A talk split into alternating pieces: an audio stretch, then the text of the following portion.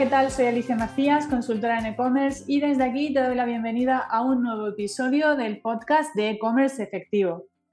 Hoy vamos a hacer un cambio de formato, vamos a volver al inicio de este podcast donde compartía píldoras formativas con, vosotros y lo que he pensado es en hacer una recopilación de muchas cosas que hemos ido hablando a lo largo de entrevistas con, con profesionales del sector, que seguro que has ido escuchando. Bueno, pues voy a hacer un poco de resumen de motivos por los que muchas veces no terminamos de vender lo que queremos en nuestra tienda online. ¿Qué está pasando? ¿Por qué no vendemos?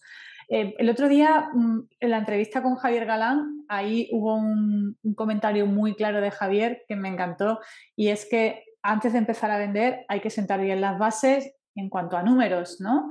Eh, y eso es un error que, que veo yo comúnmente que nos lanzamos un poco a la piscina, no siempre, pero muchas veces nos lanzamos a la piscina sin, sin haber hecho bien las cuentas y sin haber hecho bien toda la parte de definición de precios. Eh, tanto si vendemos producto propio como si vendemos productos de tercero, tenemos que tener muy claro cuáles son los márgenes de beneficio que nos va a quedar, cuántos productos tenemos que vender a ese precio, a ese margen que nos va a quedar, pues para ver eh, cuánto pensamos que, bueno, cuánto tenemos que vender, ¿no? Y, sobre todo también hacer la cuenta de la vieja hacia atrás, que es cuántas visitas, ¿no? Cuánta tasa de conversión necesitamos para, llegar a esos números. Yo muchas veces asesorando a, emprendedores, mm, sabéis que, aparte de, de, mi web de e-commerce efectivo, también asesoro o colaboro con instituciones para asesorar a emprendedores. Y uno de los errores frecuentes que veo cuando estamos empezando es que no hacemos bien los números, básicamente. O si somos productores o si somos fabricantes, muchas veces vendemos a un precio más bajo de lo que tenemos, de lo que deberíamos vender. No estamos a lo mejor teniendo en cuenta la cadena de valor, la cadena de distribución. Mucha gente me dice, no, yo es que solo voy a vender online. Entonces no voy a poner el precio muy alto. Bueno, pero si en un momento dado, ¿qué pasa si en un momento dado llega, yo qué sé, el corte inglés y te dice que quiere vender tus productos? ¿Le vas a decir que no? Eh, no has hecho bien las cuentas, te has saltado a la cadena de en medio, el distribuidor, y, bueno, pues resulta que vas a perder por ahí márgenes. También es muy importante pensar en, no solo en el precio, sino también en la demanda que puede haber de nuestro producto en el mercado. Mm, si yo voy a vender productos de terceros, hay mucha gente que se decide por hacer dropshipping. Bueno, eh, de hecho, otro día vamos a hacer un episodio hablando de dropshipping, que hasta ahora creo que no lo hemos hecho pero yo tengo que tener muy claro la demanda que hay de ese producto en el mercado. tengo que hacer estudio de palabras claves, utilizar las herramientas de, que tenemos por ahí, como SEMrush o como el planificador de palabras claves de Google Ads, pues para tener en cuenta cuántas búsquedas se hacen al mes por, por mis productos. Conocer muy bien nuestro catálogo de productos. Ese es otro de los errores que muchas veces eh, observo que no hemos analizado muy bien nuestro catálogo de productos. Es decir, dentro de nuestros catálogos de productos siempre va a haber muchas categorías. Eh, bueno, no siempre, depende de lo que vendamos, pero en, una tienda online de ropa, pues vamos a tener pantalones, chaquetas, blusas, camisas, eh, blazers, mm, faldas, vestidos, muchas categorías. Entonces, mm, a lo mejor no tenemos que, nuestra estrategia de marketing, de publicidad, no tenemos que orientarla hacia todas las categorías de la tienda online, sino a las que pensemos o bien que puede estar, que pueden estar en tendencia, en búsqueda, que puede haber un interés en, ese momento por, esos productos. También eh, tener en cuenta que tengamos un volumen de productos adecuado, ¿no? Pues si hacemos una estrategia de publicidad, por ejemplo, para anunciar una categoría y luego la persona llega a esa página de categoría y ve que solo hay tres productos, pues eso va a generar rechazo. Eh, entonces es muy importante analizar muy bien nuestro catálogo de productos para ver cuáles son los más buscados, para ver cuáles son los más rentables para nosotros o cuáles son los que más vendemos. a lo mejor todos son iguales de rentables, pero vendemos mucho más de una categoría. Pues voy a centrar los esfuerzos en esa categoría, que es la que me está trayendo más ventas, los esfuerzos de marketing. Entonces, es muy importante y de hecho esto también lo mencionábamos en un episodio en, cuanto a las campañas de, de, SEM, de cómo optimizar las campañas de SEM, lo veíamos con, Fernando Martín, que era experto en, en, en, SEM, que, que, tenemos que antes de hacer campañas de publicidad en Google o también en Facebook, tenemos que tener muy claro cuál es nuestro potencial de nuestro catálogo, de nuestros productos. Eh, no solo también tener muy clara la, propuesta de valor y reflejarla, y también estoy hilando así muchos conceptos, pero bueno, voy a ir hablando conforme voy acordándome. por ejemplo, es muy importante también que nuestra web sepa transmitir cuál es nuestra propuesta de valor, cuál es la ventaja competitiva, por qué, o por qué nuestros productos son eh, buenos o los recomendamos, es decir, eh, trabajar muy en el copywriting para vender. Y, eso va también muy asociado luego a las campañas que hagamos en, Facebook y en, Google Ads, ¿no? El, conectar con la gente a través de nuestra propuesta de valor, a través de nuestros valores de marca, a través de nuestras ventajas competitivas. Otro de los errores que también eh, veo en, en, las tiendas online que no terminan de vender es que no tienen la web bien optimizada desde un punto de vista de experiencia de compra, por distintas razones. Pues puede ser porque, bueno, pues porque el rendimiento de la web sea, no sea el adecuado, porque el árbol de categoría o la estructura en la que hemos organizado las opciones de menú no queda clara. También había por ahí alguna entrevista, por ejemplo, con, con la entrevista que hicimos sobre SEO era, de ahí se pueden coger también muchas ideas de cómo optimizar nuestra web, no solo desde un punto de vista SEO, sino también desde un punto de vista de experiencia de compra. También había una, una entrevista por ahí de usabilidad. Bueno, pues al final es muy importante que la base de la base del negocio ya no solo la base del negocio en cuanto a números ¿no? y márgenes de lo que estaba contando antes, sino la web que es a la que voy a llevar a la gente a captar visitas, que esté bien optimizada. Entonces, muchas veces yo me encuentro, pues eso que, pues por ejemplo, faltan datos de contacto, estamos generando, no estamos generando confianza en los usuarios porque nuestros datos de contacto están por ahí ocultos o no tenemos un buen sistema de opiniones, con lo cual no estamos fomentando esa conversión a través de, las opiniones, o nuestros gastos de envío no son competitivos, o, son competitivos pero no lo estamos poniendo. El otro día en una asesoría alguien tenía puesto gastos de envío, eh, los envíos se hacen en, en, siete días. Digo, tú tardas siete días en hacer un envío, pero si tardas siete días en hacer un envío estás totalmente fuera de mercado.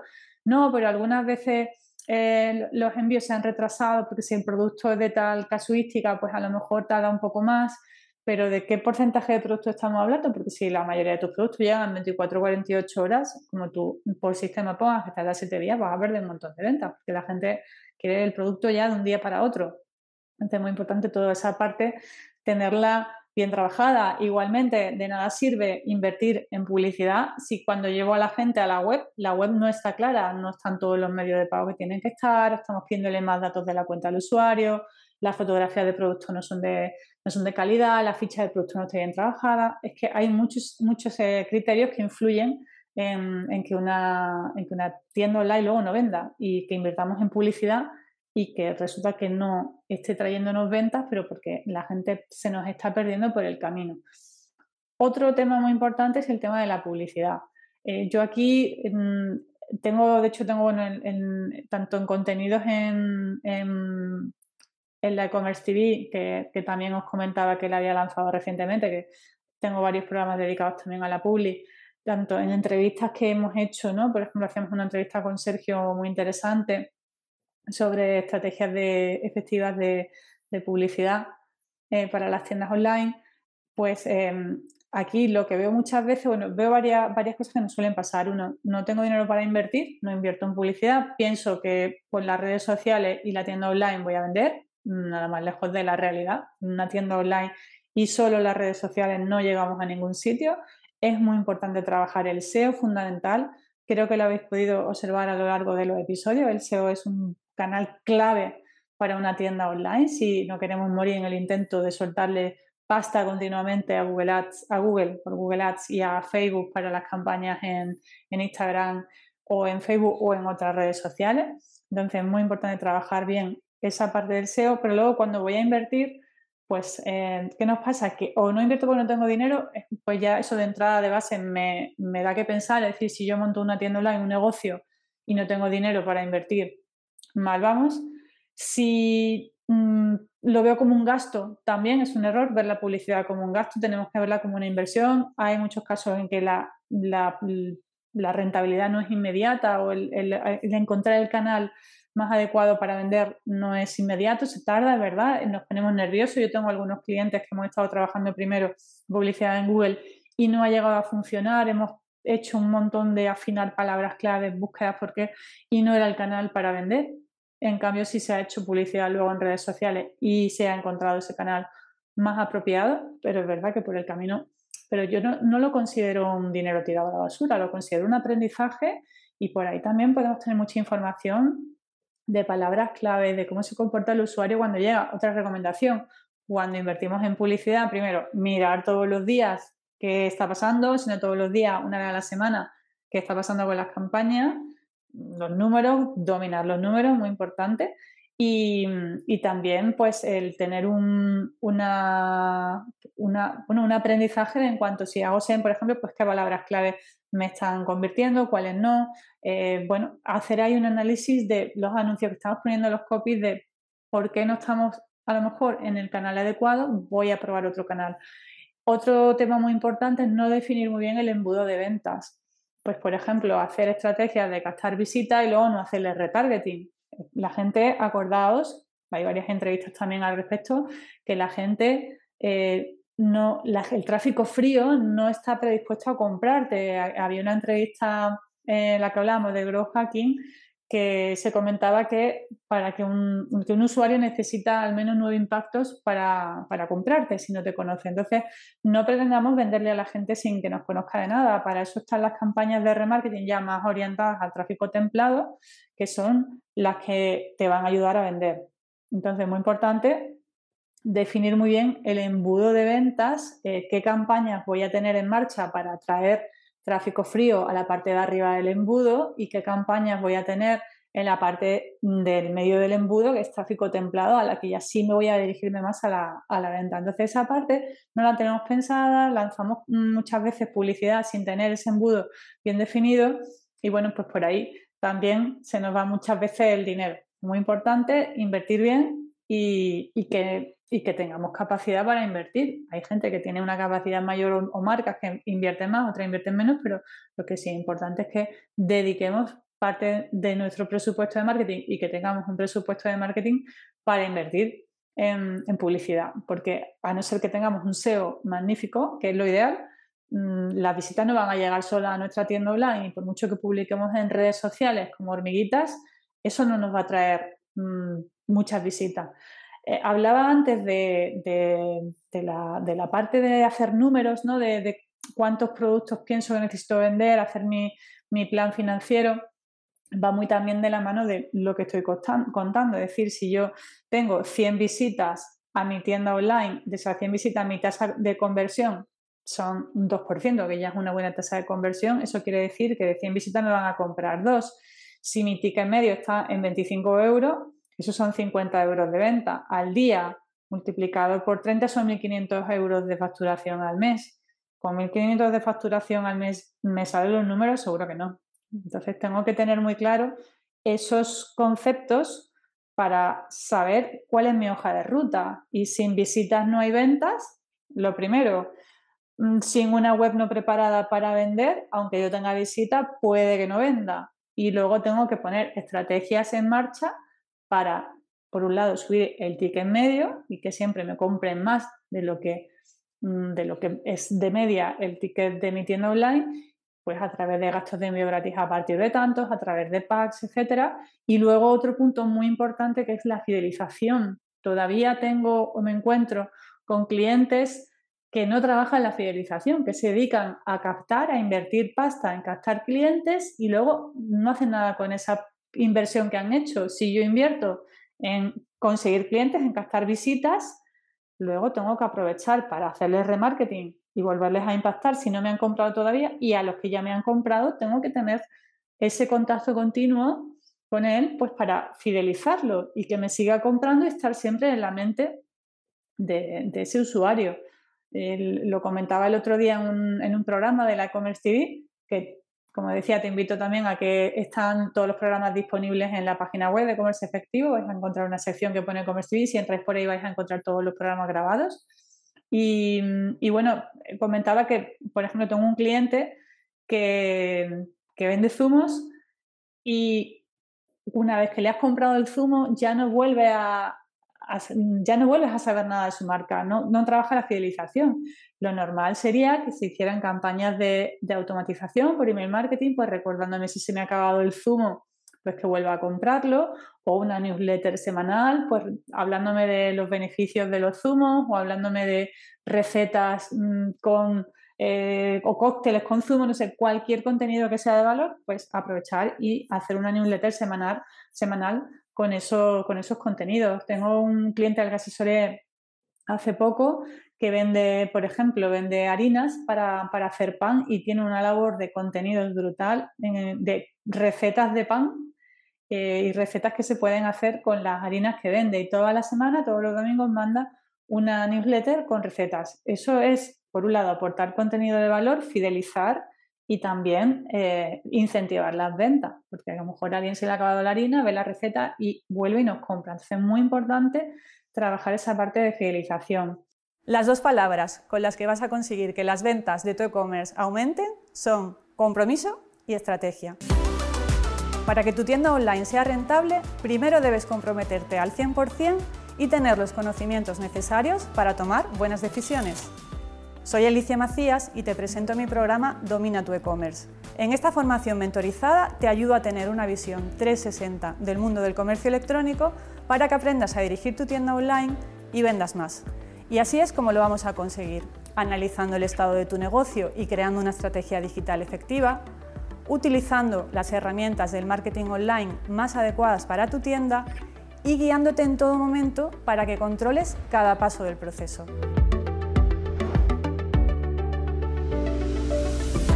Además, en Domina tu e-commerce podrás acceder a mi plataforma online siempre que quieras. Haremos sesiones grupales para resolver dudas y revisar avances.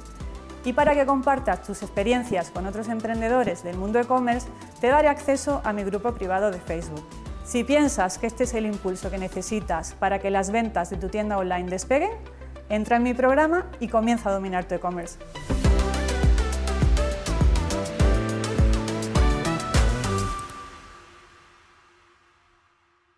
Y ya por último, uno de los errores que, me, encuentro frecuentemente es en no tener mucho conocimiento de un comercio digital, de cómo funciona un e-commerce y de marketing digital. Entonces, si yo soy propietario de una tienda online, lo, lo, mínimo que tengo que hacer es tener una formación básica, no digo ser un experto en SEM o ser un experto en SEO, que para eso están los profesionales, pero yo tengo que saber todo lo que hay a mi alrededor o todas las opciones, todas las herramientas que tengo para explotar mi tienda online.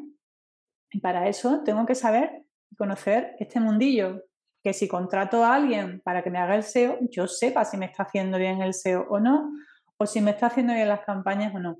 es muy importante tener ese conocimiento base para eh, dominar nuestro e-commerce, muy importante. Y luego, tema de todo lo que implica tener una tienda online en cuanto a un cuadro de mando con mis métricas claves, hemos hablado de, visitas, tasa de conversión, ticket medio, eh, hablamos también de fidelización, pues la tasa de recurrencia y si hablamos de publicidad tenemos que tener muy claro cuánto nos cuesta un cliente, el coste de adquisición de un cliente y cuál es, y cuál es el lifetime value, cuál es el, el dinero que se va a gastar o el ciclo de vida del cliente, que es cuánto dinero se va a gastar de media ese cliente una vez que yo lo he captado también de la mano de la recurrencia. Si yo sé que una persona de media al año me compra tres veces, pues ya sé que mi lifetime value va a ser el, ticket medio de mi tienda por esas tres veces que me compra. Y siempre tiene que ser superior a lo que me cuesta conseguir un cliente. Entonces es muy importante que tengamos dominado nuestro e-commerce y que tengamos los números muy claritos y no andar a ciegas, que muchas de las veces que, que me encuentro que andamos un poco a ciegas sin, sin tener controlada la tienda online y los números de la tienda online. Así que no me enrollo más, quería hacer un poco de repaso ¿no? de cómo se unen todas las piezas a, lo largo de las entrevistas que, he ido haciendo en este último año, cómo se unen todas esas piezas en pues eh, gente que llega y me dice, Alicia, no vendo, ¿por qué no vendo? Bueno, pues por todos estos motivos que te estoy contando. O puede que vendas, pero no llegas a, los números que necesitas. ¿Por qué? Porque probablemente de todas las cosas que he contado hay algo que te has dado cuenta que no estás haciendo o no estás haciendo bien o lo puedes hacer mejor. Así que nada más, hasta aquí el episodio de hoy. Como siempre, daros las gracias por escucharme. eh, y por estar ahí, por vuestro feedback. Eh, también os invito a que vengáis a la web de comerceefectivo.com, que hay muchísimo contenido que también os va a ayudar. También tengo en el canal de YouTube muchas, bueno, todas las entrevistas si nos queréis poner cara y también píldoras formativas, aparte de la Commerce TV, como os comentaba que no quiero ser una pesada, pero me hace mucha ilusión eh, este nuevo proyecto que, que, he puesto en marcha y bueno, también os invito a que os unáis a él. Así que nada más, muchas gracias y nos vemos en el próximo episodio. Chao.